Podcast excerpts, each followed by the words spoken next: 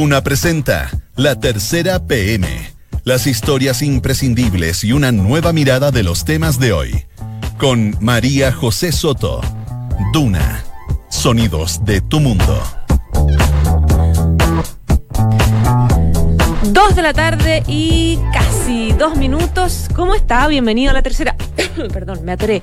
Bienvenido a la tercera PM junto a Radio Duna en esta tarde de día viernes 9 de agosto de 2019. A esta hora, cielos muy soleados, casi 14 grados de temperatura y para el fin de semana se esperan extremas entre el sábado mañana entre los 0 y 17 grados y el domingo entre los 6 y los 15 grados. Vamos de inmediato a los principales temas ya publicados de la tercera PM.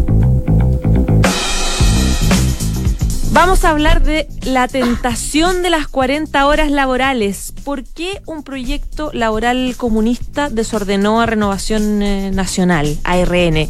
Lo que pasa es que el gobierno cedió, luego de la presión del proyecto de la comunista Camila Vallejo, la diputada, de impulsar esta reducción de la jornada laboral de 40 horas semanales. Se propuso 41 horas con flexibilidad desde el Ejecutivo y esto generó un coletazo bien importante en Chile Vamos.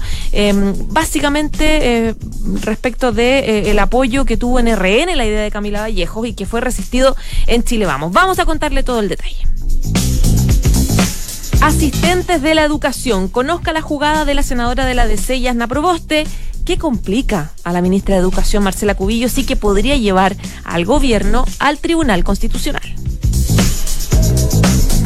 También les vamos a contar detalles de Camilo Gajardo Escalona. ¿Quién es? Es el imputado de los bombazos supuestos en el paradero de Vicuña Maquena, a también estos bombazos al, o intentos al presidente de Codelco, de Metro. Es un joven de 28 años, tiene a su haber em, registrado desmanes en 2012 en, en medio de marchas estudiantiles un rayado en una sucursal de la Telefónica, es hijo de un torturado político de dictadura y es supuestamente ecoterrorista. Tenemos las primeras palabras del gerente de Sal, José Sáez, a la empresa del nuevo gerente. Habló de a sus trabajadores, digamos, para calmar las aguas. Dijo que la compañía está pasando por un momento complejo y que los embates han sido tremendamente duros. ¿Cómo no? Si podría haber una eventual caducidad de la concesión luego de esta crisis del corte de agua en Osorno. Vamos a recordar este fin de semana sangriento en Estados Unidos con los dos tiroteos y vamos a hablar también de Texas, donde, escuche bien, una persona muere cada tres horas por armas de fuego. El tiroteo en un Walmart de El Paso se suma a una lista de miles y miles de disparos masivos en Texas, donde se han registrado las mayores matanzas de la última década en el país norteamericano. Y hoy día, como es día viernes, vamos a hablar de música y qué mejor que hablar del gran Gustavo Cerati, esta leyenda eh, argentina que este domingo habría cumplido 60 años. Su cumpleaños se va a celebrar tanto en Chile como al otro lado de la cordillera, mientras se prepara eh, la publicación de un CD y un DVD de Fuerza Natural y también nuevos eh, shows tributos en Santiago. Este fin de semana hay harta cosa. Dos de la tarde y cinco minutos. Vamos de inmediato con uno de los temas más importantes que les planteaba el titulares y yo les hablaba de eh, la detención de esta persona, este joven de 28 años, que supuestamente es el causante de varios de los bombazos de los que ustedes se enteraron en el, en el último tiempo. Se trata de Camilo Gajardo Escalona, eh, que fue ayer detenido y eh, está empezando recién la investigación. Queremos conocer detalles con Javiera Matus. ¿Cómo estás, Javiera? Bien, ¿y tú, José, cómo estás? Bien, también, pues periodista de Nacional, de Crónica de la Tercera. Bienvenida. Muchas gracias. Ya, lo que se sabía un poco de él de las últimas horas es que en general él actuó solo y que es en general también una persona muy solitaria. Sí, el fiscal habló de un lobo solitario, de hecho. Claro. Eh, este es un joven de 28 años eh, que la Fiscalía y la Policía eh, viene tratando de detectarlo hace más de dos años y medio desde que ocurrió el primer atentado. ¿Cuál fue el primero? El primero fue a Oscar Landerreche, eh, que es el, claro, el señor de Codelco. que le llegó un paquete bomba a la casa y la señora que hacía la aseo en la casa abrió el paquete y le explotó. después ocurrió una seguidilla de otros atentados eh, que se la adjudicó la misma, esta misma agrupación que se llama ITS, eh, de la que eh, él forma parte, pero finalmente al parecer no es una agrupación, es, es él solamente. algunos explotaron, otros no explotaron. los más conocidos son el de Oscar Landerreche, el del director, del presidente del directorio de Metro, a Luis de Grange, que fue uno de los últimos, y el que ocurrió en el paradero del Transantiago en Vicuña Maquena, que ahí hubo como cinco lesionados. Pero también hubo otros que no son tan conocidos, pero en algunos casos las bombas sí explotaron y no hubo lesionados, ¿no? porque hubo suerte de que no estaba pasando nadie. Uno cerca de la Facultad de Agronomía de la Universidad de Chile, eh, otro eh, cerca de eh, la Universidad Católica Humanismo Cristiano, y hubo otro también que se lo adjudicó él a través de la página web eh, en un bus del Transantiago. Esos son los seis. Y por esos seis, hoy día, según dijo el fiscal nacional, eh, este señor no solamente va a ser pasado control de detención, sino que también va a ser formalizado por eh, colocación de artefactos explosivos por atentados terroristas. Ahora, eh, ¿Es coincidencia? Tú, tú dices, claro, que hay una investigación que viene hace rato, de dos años y medio. ¿Es coincidencia que haya pasado justo hace poco eh, los atentados en esta comisaría en Huechuraba y en la oficina de Hinspeter? Porque evidentemente que hay una presión importante por eh, encontrar a quienes están detrás. E, eso es otro tema importante, yo creo destacar, que el fiscal lo dijo ayer en un punto de prensa eh, cuando se dio la detención de este tipo, que los últimos hechos que, eh, que, se han conocido no tienen nada que ver con eh, los hechos que, eh, que, se le, que se le están adjudicando a este joven. Claro, pero, pero a raíz de lo que pasó con esos bombazos, todo el mundo empezó a preguntarse, pero ¿qué pasó? ¿Por qué no hay nombres? ¿Por qué no hay acusados respecto de los bombazos anteriores?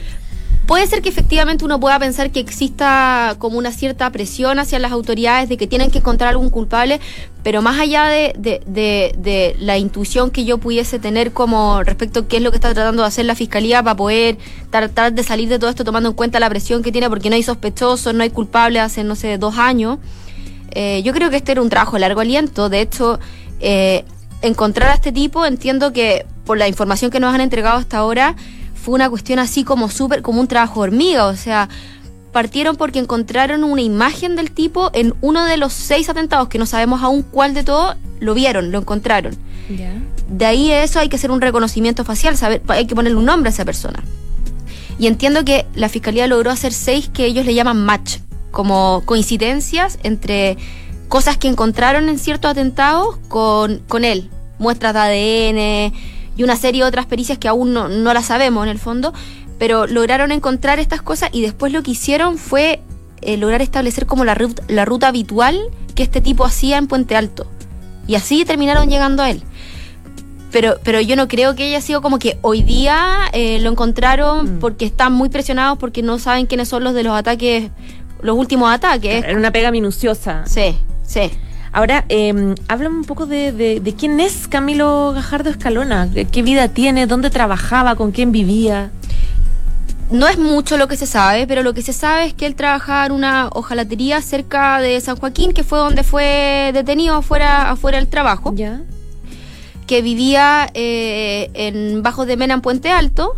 Eh, que estudió en dos colegios eh, en, Puente Alto, primero su enseñanza básica y después en un liceo politécnico la, enseñanza media, que eh, le iba muy bien coincidentemente en el ramo que tiene que ver como con temas eléctricos, así como promedio 6-7, que registra tres causas previas a, esta.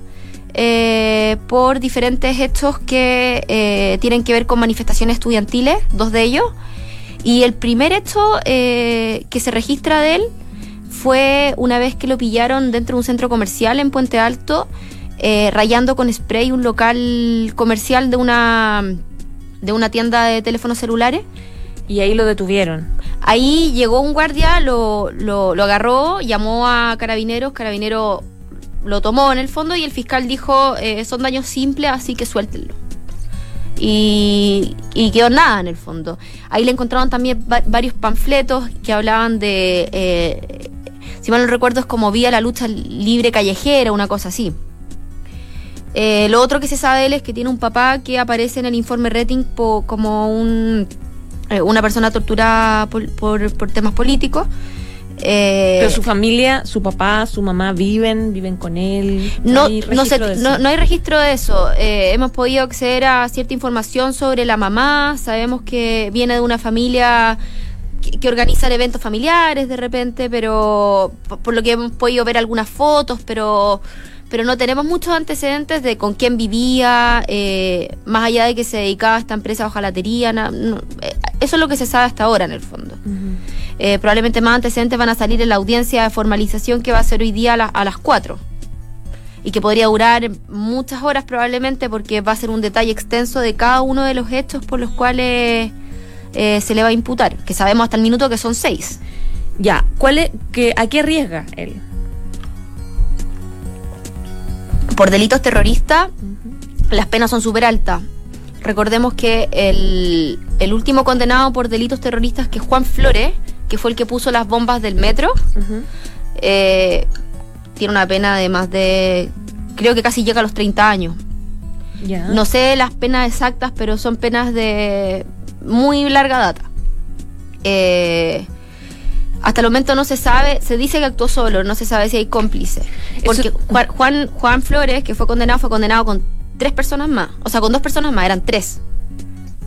Él era el que ponía, eh, eh, según la fiscalía, y fue lo que se determinó acreditando por el tribunal, él era el que hacía todo, era como el autor intelectual y el que las ponía, pero tenía ayudantes. En este caso, este hombre parece que, según la fiscalía, actuaba solo. Estaba solo. Ahora, sabía de eléctrica, etcétera, etcétera.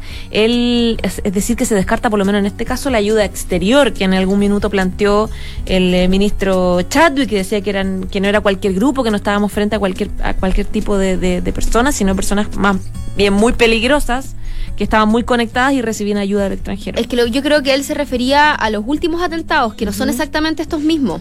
¿Son perfiles distintos de, de, bombazo, digamos?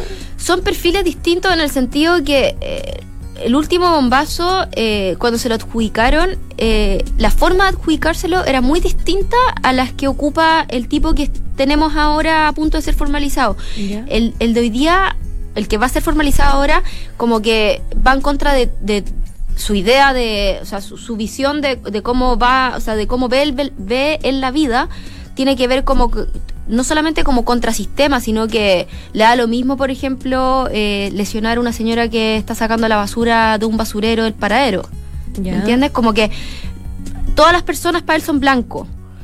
En cambio, las personas que se acreditaron en el último bombazo no tenían, objetivos. Tenían objetivos más claros. E, este tipo va contra todo. ¿Me entiendes? Como que no sé si podemos decir que, que los de ahora, los del último bombazo son más benevolentes, pero pero de todas formas, claro, es un modo operandi distinto. Es distinto y, son de, corrientes anarquistas o ecoterroristas distintas. Pero da la sensación de que los últimos bombazos entonces tienen una coordinación más, más compleja. Y pareciera venir de los primeros anarquistas como del son parecidos al modo operandi de los imputados del caso Bomba 1. son como distintas corrientes, por así decirlo. Eso es lo que dicen los expertos. Ya, pues Javier Matus, un millón de gracias. Gracias a ti, José. Que estés bien. Chao, chao. Esto es La Tercera PM con María José Soto. Dos de la tarde y 15 minutos. Bien, entrando al estudio Sebastián Minay, que yo no sé si esta semana que es viernes ya hizo 40 horas laborales, 45 horas laborales o 41 horas laborales. ¿Cuántas horas trabajaste esta semana? cuando miro esas notas de. Ayer había una, por ejemplo, en la televisión que hay gente que prefería su tiempo libre ¿Mm? a más plata, más sueldo y las horas laborales. Y yo decía, bueno, mirando así, mira, mientras te iba contestando llamados telefónicos, decía, bueno, esto es un chiste. Pero no voy a. No sé, no. ¿Tú, ¿tú qué prefieres? ¿Mm? ¿Más horas, más, más plata o más vida? Si pudiese, si dependiese solamente de mí. Sí las dos cosas. Ay, no, pero si todos queremos las dos cosas, mira cómo se Obvio, mira cómo se ríen los chiquillos. Ya, pero obligado a elegir con la pistola sobre la pared, obviamente que preferiría más vida, pues más vida, más, vida. siempre más vida. Así que, de hecho, dejé ese terminar en la casa en hermano chico. Oye, ¿politiquemos o no? Ya, politiquemos. Politiquemos porque está muy interesante lo que leí con la Javi de del tema de los bombazos, pero en el mundo de la política yo creo que puede haber otra, otra detonación. Otra detonación. Sí, porque la semana que muere eh, va a quedar para la historia del oficialismo de la derecha del gobierno como la semana en que nadie entiende muy bien todavía cómo el Partido Comunista empezó a colocarle el Partido Comunista la música al gobierno. Es, fue impresionante. Es impresionante. Mira, incluso, incluso da para pensar que, ¿Mm? no, a la dura, incluso da para pensar que para la gente votante de izquierda va a convenir más votar por la derecha, por la influencia y el contrapeso que está pudiendo hacer la izquierda. Claro, es, como decir, si usted me saca mis proyectos, bueno, ahí voy a votar por usted. Bueno, breve update. Está esta, está, acento, esta, em, esta pugna, esta discusión respecto a si, si, se va a legislar o no para rebajar la carga laboral, el mínimo legal de, horas laborales de la semana a la que estamos obligados. estamos, en, estamos en 45, sí. ¿cierto? Y esto cambió drásticamente luego que en los últimos meses, ya lleva tiempo, ya yo no me acuerdo exactamente la fecha, en que las diputadas eh, Carol Cariola y Camila Vallejo, del Partido Comunista. Claro. Plantearon este proyecto que propone rebajar de 45 a 40 horas. Que es muy simple, solo rebajarlo. Exactamente. Aprendido como pasto seco. Sí. Eh, los usuarios de Twitter y de redes sociales ya se habrán dado cuenta que le debe ser muy conocido el hashtag gato 40 horas. 40 horas. Em, y esto le terminó colocando la música al gobierno porque el gobierno em, comenzó hace muchos meses, cuando se dieron cuenta, esto es una nieve que se le vino encima y no se dieron cuenta. Porque primero estaba la pulsión ideológica de decir, no, un proyecto, este proyecto no nos gusta, la típica discurso que va a afectar el empleo, que no conviene, etcétera, etcétera, pero cundió tanto en términos eh, de popularidad que al gobierno se le vino una cucharada de su propia medicina. Gobierno siempre aplica para intentar convencer a, gente en el Congreso, oye, este proyecto lo apoya el 80%. Bueno, cuando la ACADEM, que la hace, que la hacen exfuncionarios de la moneda, digamos, te dice que el 74% de la población estaba de acuerdo con la rebaja a las 40 horas, ahí recién el gobierno se da cuenta que empiezan a apurar un proyecto paralelo que presentaron. Y recién esta semana empiezan, o la semana pasada, a decir que es mejor su proyecto que el comunista porque eh, baja 41 horas, pero con flexibilidad. O sea, tú dices que lo ningunearon un poco, no, pensaron, no pensaron la trascendencia que iba a tener. Pero si el presidente, su excelencia, el presidente de la República, el mismo que ha hecho una causa eh, política en su, en, su, en su combate al régimen de comunista de Nicolás Maduro, como dice el de Venezuela, decía ayer que el proyecto de las diputadas comunistas era, inconstitucional pero inconstitucional, ¿por qué? Porque solamente el Ejecutivo puede enviar un proyecto que importe gasto fiscal. Pero al mismo tiempo que estaba haciendo eso, en el día de ayer, el diputado de Renovación Nacional, Gonzalo Fuensalía, en una escena que nos sorprendió a todos, figuraba no solamente a favor del proyecto de las 40 horas, sino que muy coqueto él, posando en el Congreso con las diputadas comunistas. Vallejo, bueno, yo en realidad no culparía a nadie que, hiciera eso, pero... pero concéntrese en las 40 horas. Perdón, perdón, perdón, perdón, perdón, perdón. Diputadas Vallejo y Cariola posando junto a ellas, digamos y desató indignación porque para la gente derecha es casi como la tradición. El senador Manuel José Sandón, que nos tiene acostumbrados a estos saltos, también dijo no es posible que se ningune este proyecto por ideología, se desordenó. Mira, de él no me extraña, pero de los diputados fue Pero se desordenó.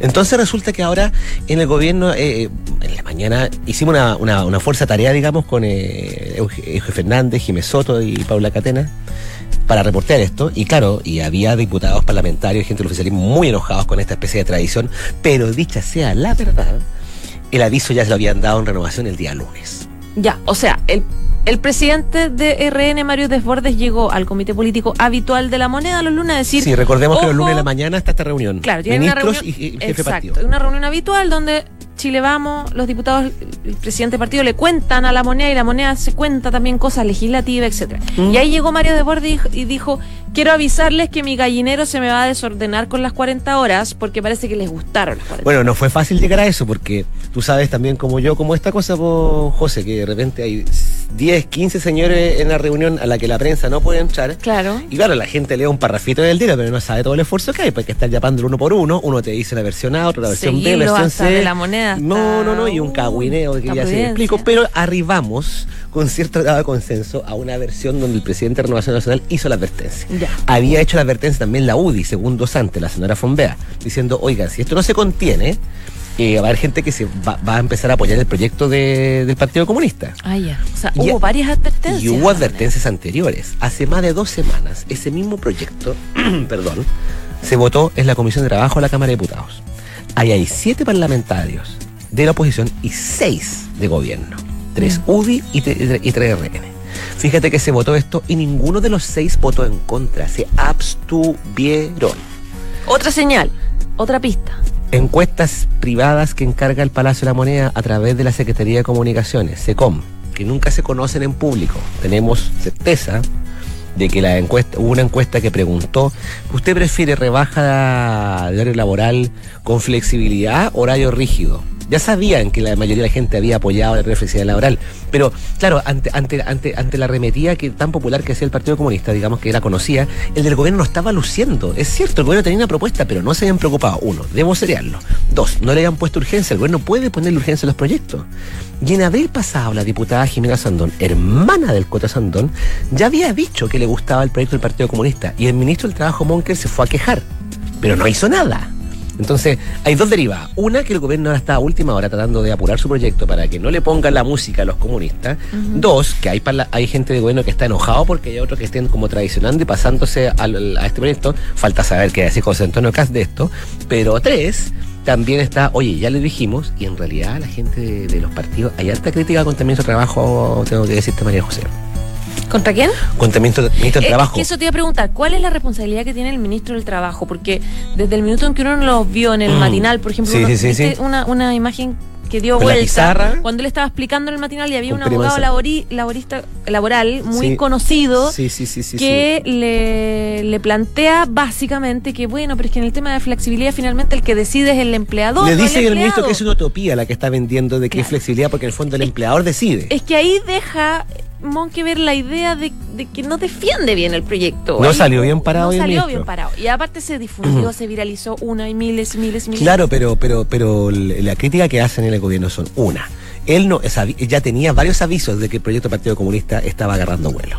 Dos, no se, que no se jugó por poner la urgencia. La urgencia la estaban poniendo recién esta semana. Ayer en una reunión del presidente con, con él y con el ministro Blum, el secretario general de la presidencia. Tres, hay presidentes de partido que dijeron el lunes, oigan, pero yo, yo ni siquiera sabía los, detalles del proyecto del gobierno. Lo están difundiendo mal. Ayer recién estaba mandando una minuta. Ayer. Mm.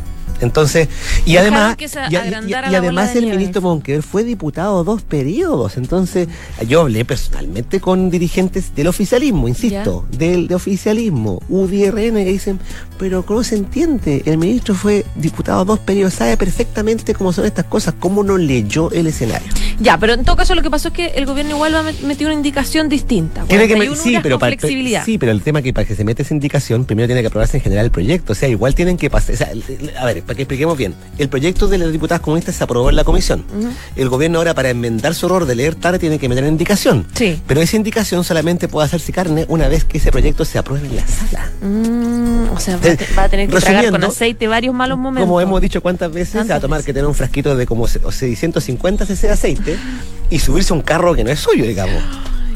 ¿Va a traer cola esto, María José? Va a traer Yo creo que va a traer cola, sería muy difícil que no traiga. Oye, la buena noticia es que igual, igual vamos a trabajar menos horas, ya sea 45, no, no, 41, no, 40, ¿no? yo esperaría, esperaría, no, no, primero esperemos que termine el trámite parlamentario y segundo, una cosa es lo que diga la ley y otra cosa es el trabajo que nos toca a nosotros. Pues. Ay, pero eso es otra cosa. Ahora, ¿tú, cuántas horas trabajas? No, no me voy a quejar acá al aire porque si no van a decir después que estoy dando bolería. y, no, y alguien, alguien se va a quejar también conmigo por este tipo de quejas. Ya, bueno, entonces que nadie se queje. Bueno, vamos a ver lo que pasa en el Congreso con el proyecto. Sebastián Minay, que tenga súper buen fin de semana. No será mejor que el tuyo. Chao, chao. Cuídate. en Duna Escuchas, la tercera PM con María José Soto.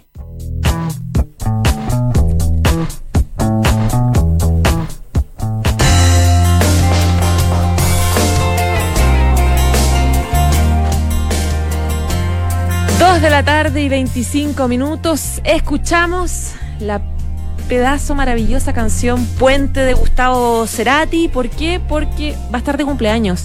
Este domingo habría cumplido 60 años esta leyenda de la música argentina y hay un montón de cosas que están organizadas tanto en Buenos Aires como en Santiago que queremos repasar con Andrés eh, del Real, que es periodista de espectáculos de la tercera. Bienvenido, Andrés. ¿Cómo está, María José? Bien, ¿y tú? Muy bien, gracias. 60 años habría cumplido. Es bien impresionante. Ya han pasado 5 años. Cinco años, el 4 de septiembre, de hecho, se, es el, se cumple la fecha de, su muerte, que fue el 2014. Uno se pierde un poco en las fechas porque además nunca vimos, o sea, en el fondo a Gustavo Cerati le dio el accidente cerebrovascular en 2010, a los 50 años aproximadamente y hubiese cumplido 60 horas, pero uno se pierde un poco en las fechas porque estuvo no lo vimos nunca cuatro más, años, digamos, eh, hospitalizado. Vivo pero desaparecido, claro. Exacto, exacto. ¿Qué hay para, para, para, celebrarlo a los fanáticos de Cerati? Eh, es bien llamativo, María José, porque em, ha pasado cinco años, o como bien decíamos, casi diez, digamos, sin verlo, pero la figura de Cerati parece inagotable, ¿no? Es, mm. Todavía es capaz de movilizar gente, vende entradas, los tributos, em, y ahora que eh, con motivo de este cumpleaños del domingo se, se siguen organizando cosas eh, bien interesantes. Hay, un, hay una iniciativa que es quizás la más llamativa, digamos, de toda esta, que es un, una suerte de concierto múltiple con muchas bandas tributo tocando en simultáneo en diversos países. Lo organiza un chileno, ah, que se llama Jaime Godoy eh, él ya había hecho el año pasado una iniciativa similar que se llamó Azoteas por los Beatles, que era para celebrar el último concierto de, los Beatles, la tocata ahí en, la azotea. Eh, y ahora viene este domingo en Perú, España y Chile se van a hacer conciertos en simultáneo a la misma hora. Van a ser cerca de 40 conciertos, en Chile al menos es de Arica a Punta Arena. Em, tocando las mismas canciones, un repertorio similar, en homenaje a, Cerati, en el que hubiese sido su cumpleaños número 60, digamos. Cerati y Soda, me imagino, que va a estar como todo el Cerati repertorio. y Soda se mezcla, sí, Cerati solista y clásicos de Soda Stereo, em, por diversas bandas tributo de distintos países lo que también habla del impacto que ha tenido eh, Soda Stereo y Cerati en general, su música en, en diversos países. Chile lo de Chile es muy especial porque mm. finalmente la soda manía se desata acá a mediados de los 80 con sus primeras visitas. Y hasta el día de hoy, transcurrió todo este tiempo y, a 10 años del último disco de Cerati, El Fuerza Natural, su música, Santiago, por ejemplo, es la segunda ciudad donde más se sigue escuchando su música según estos ah, datos de Spotify. Eh, y la segunda donde más se escucha su estéreo por sobre Buenos Aires, fíjate. O sea, lo de Chile es muy especial, ha calado muy hondo y, y sigue habiendo un público que todavía es capaz de comprar sus discos, pagar entradas, bueno, y, generar instancias como, como esta que comentábamos recién. Bueno, de hecho, él está, sus restos están en, el cementerio de Chacarita y me acuerdo que fui hace poco y me contaron que la mayoría de los que van a verlo, que no se puede ver, de hecho está en algún lugar oculto, está, son chilenos. Claro. La mayoría va a verse el nivel de fanatismo que hay, es bien, es bien impresionante. El cariño y uno lo ve en la cartelera también. Por ejemplo, el mes pasado eh, vino un espectáculo argentino que era un Cerati Sinfónico.